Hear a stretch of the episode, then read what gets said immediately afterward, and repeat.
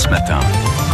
Bleu comme la Méditerranée et sur France Bleu Provence, on fait tout bien sûr pour la préserver avec Nardo Vicente, notre biologiste marin qui nous rejoint. Vous avez parlé hier, Nardo, de ce forum ô combien important qui va se tenir à Marseille les 23 et 24 juin, le mois prochain donc, pour parler justement de l'avenir de la Méditerranée. Oui, nous parlions effectivement de la constitution de dix délégations par les pays de la Méditerranée occidentale pour envisager un avenir commun. Ce sommet des deux rives a l'ambition de retisser des liens pluriséculaires et indéniables des sociétés des pays de la Méditerranée, berceau de nombreuses civilisations.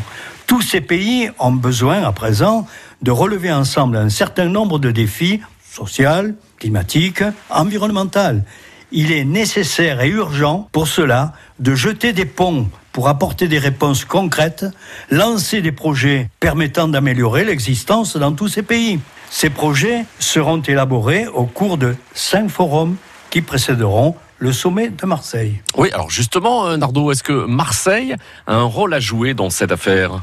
L'histoire de Marseille est totalement méditerranéenne dès son origine, avec 2600 ans bâtie par les civilisations de la Méditerranée. Elle est fière de son identité multiculturelle, fédératrice.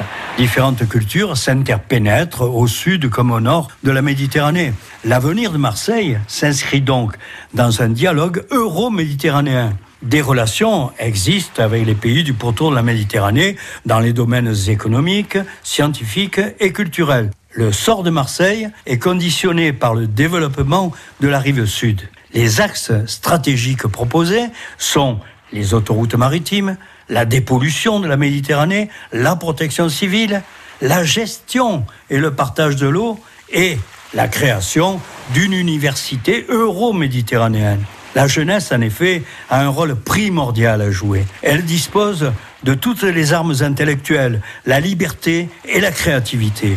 Il faudra encore du temps et de l'énergie pour atteindre euh, ces buts que se sont fixés les participants à ce sommet pour offrir aux Méditerranéens un avenir meilleur. Et on l'espère de tout cœur. Rendez-vous donc le mois prochain, Nardo Vicente et Bleu comme la Méditerranée. Vous pouvez réécouter tout cela sur francebleu.fr.